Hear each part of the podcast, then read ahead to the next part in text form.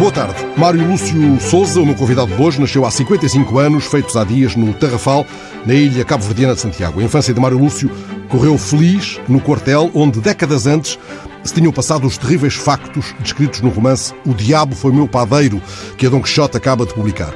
Um seu romance anterior, biografia do Língua, foi distinguido com o Prémio Literário Miguel Torga e com o Prémio do Pen Club para Narrativa. Mário Lúcio foi também fundador e líder do grupo musical Cimentera, foi deputado e Ministro da Cultura de Cabo Verde. É uma honra recebê-lo na rede social, agora que tenho ainda muito viva a leitura deste seu romance, Mário, um notável fresco uh, dos dias em que os que eram levados para o campo do Tarrafal conheciam na pele e na alma também uh, a diferença entre morrer e ser morrido. Foi Luís que, mais de 40 anos passados, sobre esses dias do pesadelo, lhe falou dessa diferença. Sem percebermos essa diferença, pergunto, não poderíamos abarcar a terrível singularidade da expressão morte lenta que associamos ao campo de concentração do Tarrafal? Pois é, tem. Foi uma sorte encontrar a palavra certa. Ser morrido é exatamente porque você não, nem está vivo nem está morto. E, e é um processo lento, agonizante de subtração da vida. Ser morrido é outra maneira de dizer ser ainda morrendo já. Muito bem. Muito bem, porque era quando se entra para lá já não és vida, porque vais com um objetivo, ou seja, quem te manda para lá é para ires morrer, e chegas lá já como um pré-morto. Mas o grande desafio é exatamente não se deixar morrer por essa causa que eles querem, pela qual querem que tu morras. Essa palavra causa não está aqui a despropósito. É muito importante neste contexto da conversa. É importante e no livro há um, um facto interessante, porque quando eles começam a reparar que morriam de tuberculose, morriam de, de desenteria, morriam de, de, qualquer coisa, e, e, um, e, um, preso diz: Mas atenção, este não é a causa da morte, este é o modo de morrer. Uhum. A causa da morte é o pensamento. O pensamento. Nós estamos cá por, por termos pensado umas coisas. Uhum. E continuam a pensar, estando lá. Continuam, aliás. Quando há um desapego do corpo, foi muito inteligente aqueles homens começaram a dizer: tá bom, queres torturar-me? Toma o meu corpo. Mas a causa da morte não podia se confundir com a morte da causa. Podem vir todas as causas da morte, mas nós não vamos deixar morrer a causa. Ah, e aquela morte lenta mantinha a causa viva. Exatamente. É um paradoxo extraordinário, porque aqueles homens ao chegar, não sabiam para onde ir, e quando chegam ao Tarrafal, percebem exatamente que é o fim do fim do fim, e imediatamente dizem: vamos criar o princípio do princípio do princípio. Portanto, foi o desapego total do corpo, dos sofrimentos e das circunstâncias e criar uma utopia real, digamos assim, de dizer a minha morte física é exatamente a semente do que a gente está a plantar. Hum, já que fala de semente, quem é este Luís Monteiro da Fonseca? Luís, eh, designado assim no início do livro, o primeiro narrador do livro, pois. é um dos dois cabo-verdianos eh, com este nome, Luís, que estiveram no Tarrafal, mas este é aquele a quem nasce uma filha uh, poucos meses depois de ser levado para o campo. Quem é este Luís, Luís Monteiro da Fonseca? Um grande amigo, um homem afável, sincero, brincalhão foi o primeiro preso político a entrar no campo de concentração do Tarrafal, eram quatro. E o este, primeiro cabo-verdiano. Cabo-verdiano. Cabo-verdiano a entrar no campo de concentração do Tarrafal, o que também, de per si, é, é um mau agouro, porque estás no teu próprio eh, país, não era país, mas na tua própria região, onde nasceste, não sei o quê, depois vais parar à cadeia que foi criada eh, porque os, os tipos eram contra o regime e supostamente Cabo Verde era para os educar e, e não sei o quê. E de repente, passa o tempo, o Luís torna-se no primeiro homem preso num campo de concentração a engravidar uma mulher dentro da prisão. Dentro da prisão? Dentro da prisão. É uma história verídica. Portanto, a grande esperança dele e de todos é que já há uma sementinha plantada que já vai nascer hum. e nasce o Luís está na prisão. E o Luís, por, por coisas do destino e ainda bem por compensação das coerências, ele vem a ser o primeiro secretário executivo da CPLP. Hum. Depois, Esse movimento agregador, no fundo. Exato. Eu, eu, ponho isto no livro porque é bonito ver, no mesmo campo onde morreram 32 portugueses, dois angolanos, dois guineenses, onde sofreram. E depois, um desses presos vem a ser o secretário executivo do, da comunidade dos países da língua portuguesa, onde estão todos. Mário Lúcio, estou a ouvi-lo e estou a imaginar que, afinal, aqueles dias do Rafal foram também, de uma forma muito sofrida, CPLP. Evidentemente. O meu não foi um objetivo, mas foi é a minha dádiva e a minha gratidão no livro. Isto trespassa o livro porque sempre esteve em mim é dizer assim: primeiro, eu quero dizer publicamente aos meus, não é publicamente para todos saberem, mas aos meus conterrâneos cabo-verdianos, que eu tenho uma dívida com cerca de, com cerca de 300 e tal presos portugueses que estiveram no Tarrafá. E eu sou devedor porque tenho muitos mortos da minha felicidade. Entre eles, o meu pai e a minha mãe e 32 portugueses. Hum. O meu pai e a minha mãe deram-me à luz. Esses 32 portugueses iluminaram-me o caminho, porque sem liberdade ninguém é feliz. E eles morreram por mim. E mais tarde morreram pelos angolanos, morreram pelos guineenses. Foram os primeiros a se levantarem contra o fascismo, contra a ditadura, contra a injustiça, contra a fome sabe? E mais tarde vêm os angolanos substituí-los assim na prisão. Depois, e alguns desses que vêm serão dirigentes políticos no futuro Isso é... Hum. António Cardoso, António Eu Jacinto. gostei da, da, da, de contar essa história porque no dia, eu estava no Rio de Janeiro, que mês? Fevereiro, janeiro 27, e de repente vou escrever um e-mail, abro e vem, morreu Edmundo Pedro. E eu estava a um terço do livro. Hum. Mas morreu o meu, o meu amigo. Eu Aquele que ainda está vivo no seu livro. Estava, e, vivo era, e jovem, com e 17, 18, exato, 19 anos. Eu estava lá com ele na prisão a escrever sobre ele todos os dias. E eu queria oferecer-lhe um livro. Eu queria vir a Portugal e dizer: estás eh, imortalizado para nós, os cabo-verdianos, num livro cabo-verdiano. Você nunca falou com o Edmundo Pedro? Ah, falei uma vez, falei uma vez, não sei se em Cabo Verde ou em Portugal, apresentarmos e falamos. Sim. Ele esteve no Terrafal com o pai, Gabriel Pedro. Com o pai, Gabriel Pedro. Hum. E, e, então é, é, é uma sina terrível. Eh, de repente, eu não ter ninguém para agradecer uh, pessoalmente, fisicamente. Mas o livro mostra isso, a nossa gratidão. E depois, que os outros que vieram, eu também sou devedor aos angolanos. Mas é a mesma coisa dizer aos portugueses. Não se esqueçam, a gratidão é um espelho.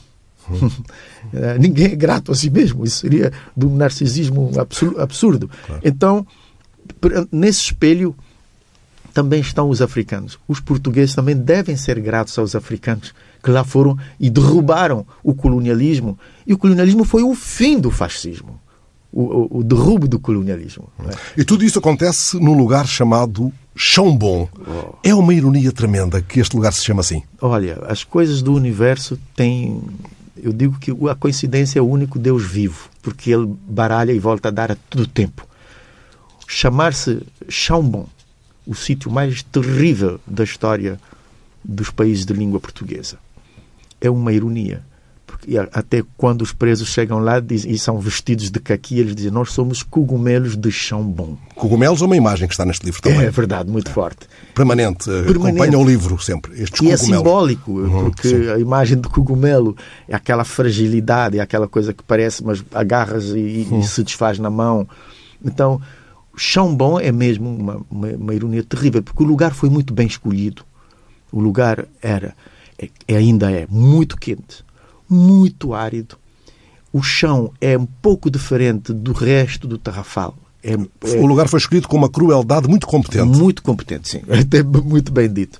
E depois, eu quando fui para lá viver, uma das coisas que eu gostava era de ver as montanhas, mas eu era livre. Mais tarde, quando ia visitar o campo, eu não ia visitar o campo de Conceição, ia visitar o lugar onde passei a minha infância. Uhum. Eu gostava muito de lá ir, e quando havia documentários ou filmagens sobre mim, eu mostrava aqui passei a minha infância. O engraçado, eu percebi que a prisão era uma prisão aberta. O martírio era tu estás dentro da prisão, via as montanhas, as nuvens, ouvia as vozes das pessoas a passar.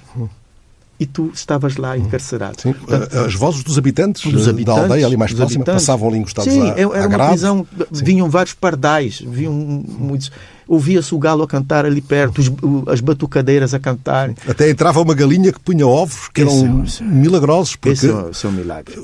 Conta a cena, por favor. Esse- Há um ovo escalfado que vai aparecer alguns lá a meio do livro, numa sopa, para aqueles homens tão debilitados fisicamente que estão a morrer já. Há, há dois, há dois milagres extraordinários no livro. Um é a galinha graça. Eh, De repente, um dos presos, acho que era o Alpedrinha, que era muito atento, viu uma galinha entrar dentro do campo e ia pôr os ovos ali num cantinho. E ele que vinha do campo ia lá, apanhava, havia dois ovos, apanhava um só É muito inteligente isso. e deixava o. porque senão a a galinha, galinha ia-se embora. zarpava e ia pôr noutro sítio qualquer. Pois, e aí estava lá a pôr para reproduzir. E ele todos os dias levava um ovo e guardava, mas não dizia a ninguém. Porque senão comia os ovos todos, todo mundo estava Ou esfomeado. o diretor do campo de concentração, dependendo se estávamos na fase do diretor aparentemente mais benévolo ou na outra do sacripanta, que lá andou, e andaram vários sacripantas, roubava os ovos para depois os vender aos Se próprios soubesse, se soubesse, fazia isso, porque roubava-nos até a merenda e vendia na cantina. é? E, então, um dia, um dos, um dos presos está a morrer. E de repente, porque eles só tinham água quente e um pedacinho de, de pão. E de repente aparece a boiar na água quente um ovo escalfado. E, e, e- e os presos chamam uns aos outros venham ver o elemento. Não é o alimento. É como se O- estivessem num laboratório de química. Sim, pois, apareceu aqui uma coisa. O ovo, que nós não, nem que já não lembramos que existe. E às tantas podiam ter desatado a discutir quem chegou primeiro, se o ovo, se a galinha. Pois é. Ali, ali foi a galinha que entrou. Literariamente há essa discussão. Até o preso diz essa coisa do ovo da galinha sempre me impressionou. Mas por Sim. isso mesmo eu estou cá a falar desse milagre. Sim. Uh, Mário Lúcio, tudo o que está neste livro uh, podia ter sido inventado por si, mas não há uma cena inventada. Nenhuma. E esse é outro milagre, porque tudo isto estava contado e lemos este livro, este notável livro, este fresco, sobre um tempo de grande desumanidade, mas tão cheio de histórias cheias de humanidade. Uh, e tudo isto é ficção sobre a verdade pura dos factos, Pois já é. contados. Como é que você conseguiu fazer este ovo escalfado? É, Obrigadíssimo. Na verdade, é, quando eu li os depoimentos, quando desceu a primeira frase, eu escrevi a primeira frase e disse: Já comecei o livro, agora começa a responsabilidade. Parei e comecei a ler tudo o que encontrei sobre o campo de concentração, até os autos, né, os habeas corpus, os pedidos, e comecei a ler tudo isso. E de repente eu percebi que está provado cientificamente maior, o maior fenómeno do universo é a imaginação. E mesmo assim não chega aos calcanhares do mistério do universo. Há aqui coisas que, se fossem inventadas, não eram Não, verosímeis. e eu tive que me conter a dizer, não vou colocar uma vírgula de ficção aqui, porque tira, pode tirar credibilidade aos factos que são maiores do que qualquer ficção. E o- então tudo o que eu fiz foi poetizar sobre os factos, saber como apresentar os factos, porque a literatura não é para ser punível, a, a- a vida já é penosa. Então cabe ao escritor contar isto de uma forma agradável, perceber uh, o humanismo uh, com, com um, um formigueiro no estômago e não com um murro no estômago. Prender-nos, deixando-nos livres. Exatamente. Cabe isso ao escritor. Vamos a uma cena que podia ser de filme ou podia ser inventada por si. Esta em que um português, Carlos Consiglieri, interpelado pelo diretor da prisão sobre o nome daqueles peixes que estavam ali que nem os porcos queriam comer, peixes sem putrefação quase, Sim, estranhíssimos, que, nem, que ninguém pegava, começa a, descre- a- a descrever cada um pelo nome científico que ele tinha aprendido, alguns com não sei quem. Bom, ah, esse sermão sobre os peixes e não tanto aos peixes é uma metáfora, ah, Mário Lúcio Souza, do absurdo que marca o dia naquele Eu campo? devo, devo começar por dizer, Fernando, é, elogio não é uma constatação. Eu não guardo as palavras, é, como budista, as palavras ressoam. É- é- até hoje é o melhor leitor que eu já encontrei. Oh, livro. caramba! Porque nós escrevemos 80 coisas em 8 coisas. E é muito ah, gratificante saber que essas coisas estão lá e as pessoas captam. Porque não é por acaso que o- até o tipo diz o diretor deu-nos um sermão e tal, e tal, à chegada deu-nos um sermão Sim, claro. e ele vem com a história dos peixes que o Luís tinha sido preso em São Vicente e eh, numa das celas da PID estava o Carlos Consiglieri, um português, que trabalhava no Congelo, que era a Companhia das Pescas. Eles não tinham nada que fazer na cela e começou a ensinar os peixes. Olha, esse peixe aí chama-se não sei o que, não sei o que. E o Luís chega lá e o diretor diz, agora vou-te apanhar, porque não sabes nada disso. Curiosamente, o Luís sabia o nome científico, científico. de todos os peixes. E responde ali na, na, na, seis pinhas. Responde seis pinhas. Quando este Luís, eh, seu amigo, é. pelo menos, eh, ele falou consigo, e com este o Mário Lúcio falou, quando ele chega ao campo, ele diz com os seus botões, fronta, panha a nós. O que é que isso quer dizer, Mário Lúcio? É, afronta, apanhar nós. Significa que estamos na trama da, da afronta. A, afronta. Afronta. Mas é escrito fronta. Fronta. Pronto. Esse é o crioulo. Crioulo. Fronta, panha nós. O crioulo que é uma das suas damas fortes. Fez um manifesto para o crioulo. Fiz, ainda não está publicado há, há muitos interesses de várias editoras e digo isso à frente do meu amigo Rui Breda, que é de uma das editoras. Estou por conversar para saber se a mesma editora que edita romance vai ser um ensaio, Sim. mas há um grande Mas o tema está na ordem do dia. É o fenómeno da criolização. Ah. Portanto, eu me sinto confortável, acho que eu escrevi este livro devido à minha preparação mental, o que é ser crioulo. Portanto, nós aqui, eu, o Fernando, o Rui, mais o técnico, somos quatro crioulos. A gente diz, mas mestiço, mestiço é uma contingência genética. Hum. O crioulo é uma assunção Sim. da cultura. É a grande mistura de tudo é, isso, o que é absorvemos na nossa caminhada. Se um português disser, hum. eu tenho de godo, de visigodo, de, de romanos, e de, hum. de árabes e, e também de, de, de africanos... Sim ele é meu irmão. Não, não, não há exclusão. E é, é nessa junção. E isso não vem só pela genética. Porque um islandês e um norueguês têm um filho na Colômbia, esse filho é um crioulo. Sabe? Porque tem que assumir uma identidade terceira, uma identidade nova. Então, e a língua crioula tem essa possibilidade. Repare, eu E é dançante, é muito dançante. E já, já que Vários me permite que eu diga que é dançante, a candidatura do crioulo e o género musical tabanca uhum. uh, estão uh, propostos para Património Cultural da Humanidade. Uhum. Estas candidaturas têm condições quanto a si Pergunto ao ex-ministro da Cultura de Cabo Verde claro, para ser bem-sucedidas? Uh, eu, quando cheguei à Tabanca, estava proposta para ser património da humanidade, que é, que é um género parecido com o Chiloli de São Tomé e que está na origem do carnaval. Portanto, são marchas de rua com reis, rainhas e não sei o quê, que eram sátiras à, à sociedade eh, colonial. Uh, mas a Tabanca ainda não reúne, a meu ver, eu disse, discuti isso com os técnicos, um ingrediente fundamental que é do seu universalismo. Mas a língua crioula e a morna tinham esses ingredientes. Porque o crioulo é uma língua que nasceu em Cabo Verde e nasce de encontro de várias línguas, sabe? Mais de 90% do léxico do crioulo é vem do português, mas ao mesmo tempo a gramática é completamente das línguas africanas. Isto é um património da humanidade. Porque como é que nasceu um crioulo? Foi dizendo vamos acabar com as exclusões, porque o menino que nasce na ilha pergunta agora qual é a língua que vou falar? A língua banto da minha mãe ou vou falar o português? O crioulo é integrador. É, do meu pai. Ele juntou as duas coisas e criou uma língua. Nós queremos que a humanidade seja isso, de congregação. Que seja crioula que seja crioula. Um, já meteu a música aqui ao barulho, ela está metida desde o início, porque é inevitável que falemos disso também. O, o Mário Lúcio é fundador e foi líder do grupo Cimentera, que é um grupo marcante na história uhum. da música cabo-verdiana. Não há um intervalo na, na, vida dos Cimentera, eles continuam, embora uh, a sua disponibilidade não seja a que foi já, uh, para estar com eles permanentemente. Sim, houve um interregno, uh, quando eu pedi para sair do Cimentera, eu queria fazer um trabalho de autoconhecimento, fui um pouco eremita durante um tempo, e, eu queria fazer coisas mais zen e mais intimista. Daí o disco Mariluz, que é voz e violão. E eu saí.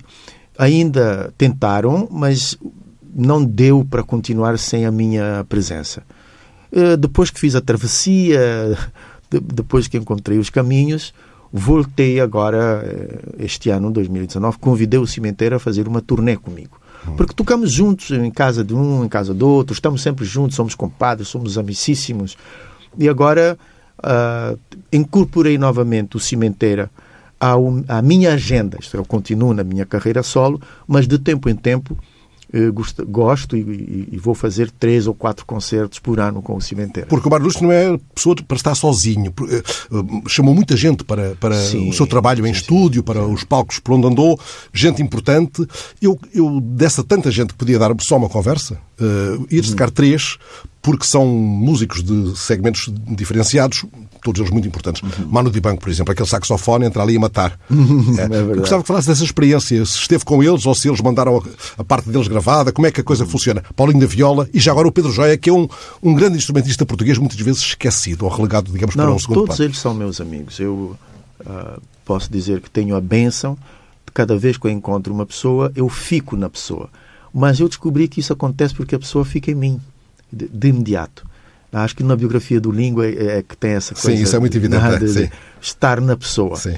E então eh, conheci o Manu Dibango e de repente aquela amizade e um dia eu disse ao meu editor discográfico vamos fazer um tema ali eu gostaria que o Manu viesse e veio e, nos abraçamos e, e, tocamos. Tanto é que temos aí um diálogo aquela voz Sim, cavernosa aquela voz dele, incrível. com a minha voz e o sax aquele de, sax de imberbe Sim. naquela época. Tanto com o Paulinho da Viola igual. O Paulinho da Viola eu fui a Brasil e vieram dois jornalistas ter comigo e disseram tu tens que conhecer uma pessoa. Vocês são exatamente iguais. E, e um dia levaram-me ao restaurante e o Paulinho vem do Rio de Janeiro almoçar comigo em São Paulo. Nos conhecemos, somos irmãos até hoje, e foi assim também que ele entrou no disco. O Pedro Joia, eu conheci o Pedro Joia em que circunstâncias? Já nem me lembro. E de repente eu sou admirador da forma. Ah, eu tinha convidado, acho que para ele ir tocar a Cabo Verde. Ou convidaram-me e a gente se conheceu lá sou admirador porque é um dos maiores guitarristas do mundo vivo, porque domina bem o fado, o flamenco, a, a, toda a música popular brasileira, a música clássica, a morna. Tu, tem um espectro muito grande. E não só gravou no disco, como quando fiz um show na Culturgest ou na Gulbenkian também convidei e penso convidá-lo para o próximo show também. Para outras aventuras. É. E é inevitável falar da Cesária, que também se cruza consigo. É. A Cesária, tal como o Mário Lúcio Souza, recebeu aquela que é uma das grandes condecorações de Cabo Verde, a Ordem do Vulcão. É. Só este nome já é um é prémio. bonito. o que é a Ordem do Vulcão? Dada pelo Presidente da República é. e presumo que, eh, no seu caso e no da Cesária, por causa da música, sim, pelo sim. trabalho como, é... como divulgadores da cultura cabo-verdiana. Cabo Verde tem uns gestos engraçados. Eu sou eh, grato e louvo todos os governos de Cabo Verde. Sai uma alternância bonita, mas todos têm trabalhado para a construção do país. E, de repente, ah, eu quando fui ministro também continuei a linha dando passaporte de serviço a todos os artistas que fossem sair de Cabo Verde para trabalhar fora. Aí eram isentos de visto e era o meu gabinete que ia às embaixadas levar o passaporte e os artistas vinham ao gabinete buscar. Portanto, acabamos com aquela coisa de churamingar à porta das embaixadas e tal. Havia sempre esse reconhecimento. Lá atrás, eu devia ter menos de 30 anos, o governo resolveu condecorar e dar um passaporte diplomático a alguns artistas. E o meu nome estava na lista, junto com a Cesária Eva, uhum. Urbana, e eu recusei. Recusei. O passaporte? Recusei o passaporte, disse, porque não, não gosto dessas distinções, essas coisas. Tem o perigo de nos alimentar a vaidade, eu ainda estou a começar e tal. E de repente é a minha ex-mulher que me diz: Podes, tudo certo, eu te conheço, mas veja quem está na lista. E também tinha a Nácia Gomes, que era uma senhora Sim. de uma sabedoria popular, uma filósofa popular, muito minha amiga. Se tu não fores, é como dizer, isto não tem importância. E, hum. e não tem. E aí eu fui. Fui à cerimónia, mas não recebi o passaporte. Tiveram que me mandar a casa anos depois. Deram-nos um, um reconhecimento. E, na mesma época, o Presidente da República resolveu dar a máxima distinção a uma autoridade civil a essas pessoas. Eu também fui contemplado com a Ordem do Vulcão, que é uma é uma medalha de mérito, um reconhecimento para serviços relevantes prestados à nação. Imagina Foi um dos mais jovens, se não o mais jovem, Foi a ser condecorado com a Ordem do Vulcão. É. Um nome tão bonito, caramba. É bonito. Uh, já se percebeu que a música foi muito marcante na sua vida, também por isso. Gostou de ser Ministro da Cultura? Gostei muito. E gostei porque eu sou muito devedor ao meu país. Eu fui o primeiro bolseiro do Estado cabo-verdiano em Cabo Verde. Eu tinha 10 anos de idade. Foi quando eu fui viver para o quartel dentro do campo de concentração do Tarrafá. Sim. E eu... Ainda se sente soldado 131? Eu fui soldado 131 com 10 anos, porque havia 130 homens, e eu a brincar de, de, Na época até era o G3, depois é que veio o AKM-47, eu a brincar de armas, de granadas, não sei como é que Deus me salvou no meio daquela confusão eu, eu fazia formatura. Eu tinha uma fardinha muito pequenina, giríssimo, e eu me autotulei o soldado, o recruta. Recruta cento. E encontrou lá a sua primeira guitarra? nesse foi, quartel, não foi? Foi, foi. Este foi um encontro. No meio de tantas armas, um dia eu passo, eu, eu tinha ido ao colonato de Chambon e furtar papaias, Deus me perdoe. e, eu já vinha meio farto e, e dengoso, porque eram umas papaias cheias de abelha, de uma doçura. Sim. E ao passar, estava uma porta aberta, era a porta do comissário político na época, e vi um violão em cima da cama. Eu disse, eu não tinha, não, não me lembro de ter visto uma coisa assim. Bati a porta, não estava lá ninguém, peguei no violão e fui embora. Conversar com o violão? E, e à tarde eu já estava a tocar. E, e, foi a lógica. Isso é um, dom, uma boa é um dom que vem consigo desde menino, não é? Esse da música, não é? Sim, eu hoje sou consciente e ser ciente disso. Ontem me perguntaram: preferes o Messi ou o Cristiano Ronaldo? Eu disse: Cristiano Ronaldo, é logo, porque ter uma bênção, é, é, é, ter um dom é uma bênção. Hum. Agora, não deixar que ela fuja da muleira é trabalho, é preciso hum. trabalho. Então... Estou a ouvi-lo, estou a imaginar que os caminhos de Obatalá se continuam a cruzar perfeitamente com os de Iemanjá. É, Perfeitamente. É isso. Não apenas pela, pela, cor da roupa que veste, mas também porque isso corresponde a um pensamento seu. É, eu, eu, hoje em dia eu acredito no que eu desconheço e isso dá um grande conhecimento, que é o chamado no budismo o não saber. Portanto, essas coisas governam as coisas, não sei como. Felizmente agora. É que esse não sei como já pergunta o que será, não é? Não sei como já está a perguntar. É, às vezes pergunta eu também com a prática, você perde a faculdade de perguntar. Já não, já não, eu não tenho perguntas para fazer à vida. Nenhuma. Não tenho nenhuma pergunta. Mas também não procuro nada, porque ao entrar na zona do não saber, passas a saber tudo. Hum. Não tens é, hum. nenhuma informação. É como se chovesse esse conhecimento Evidente, que estamos à espera. O conhecimento é uma mente, está hum. lá. Se eu tiver Sim. acesso, eu tenho acesso. Eu aqui fiz, fui batuteira a meter a chuva porque queria falar de uma história. Uma vez o, o Mário Lúcio parou o Conselho de Ministros para chamar a atenção dos seus colegas para o facto de estar a chover. Ora, os Conselhos de Ministros, não apenas em Cabo Verde, sim, sim. deviam parar mais vezes, eu acho, oh, para eu acho... que os ministros olhassem a chuva é, ou o movimento das árvores. Esse é o momento fundamental do seu percurso como ministro. Estou a fazer a pergunta querendo que me responda que sim. Estou aqui a torcer secretamente. Não, foi, foi muito grato e, e causou um, um espanto ligeiro e depois tornei isso público numa entrevista, mas o bonito foi exatamente, nós estávamos numa, a discutir uma coisa candente, já eram sete horas da noite, fechado lá desde não sei que horas da, da manhã ou da tarde, e eu a olhar para o teto e, eu, e de repente. Mas é que ninguém ia ver aquilo. Eu vi umas lágrimas na janela. E foi sem querer, eu disse: Oh, está a chover. Era no meio de uma discussão, o ministro tinha palavras, estava. E realmente, dizer a palavra chuva em Cabo Verde. Sim, é, é para uma benção, né? Anunciar a benção. E a ministra de, de, de, Desenvolvimento Rural na época, Eva Orte, que estava preocupada por, por os maus anos agrícolas em Cabo Verde, realmente tira o sono a qualquer governante, vira-se na cadeira e diz aleluia. e aquilo deu um, um relaxamento Foi bom. uma dança da chuva sentados, não? Abençoou de repente, porque nós de vez em quando, ou quase sempre, devíamos sair da nossa concretude, porque a nossa mente aprisiona-nos, leva-nos segundo o alimento que nós lhe damos. Então devíamos dar mais chuva, mais dança, mais poesia. Hum. Quero voltar à chuva porque, hum. para fecharmos a conversa, mas antes, uh, saltando uma série de coisas que, que já não vou ao tempo de lhe perguntar. Eh, queria voltar ao romance que o traz a Lisboa para estes dias, porque ele está povoado de nomes que já aqui referimos. Dentro deles nos curvamos, claramente, não apenas os dos dirigentes uh, políticos da oposição à ditadura, por lá passaram portugueses, angolanos, cabo-verdianos, guineenses, mas todos eles, aqueles de que, entretanto, nos fomos esquecendo também.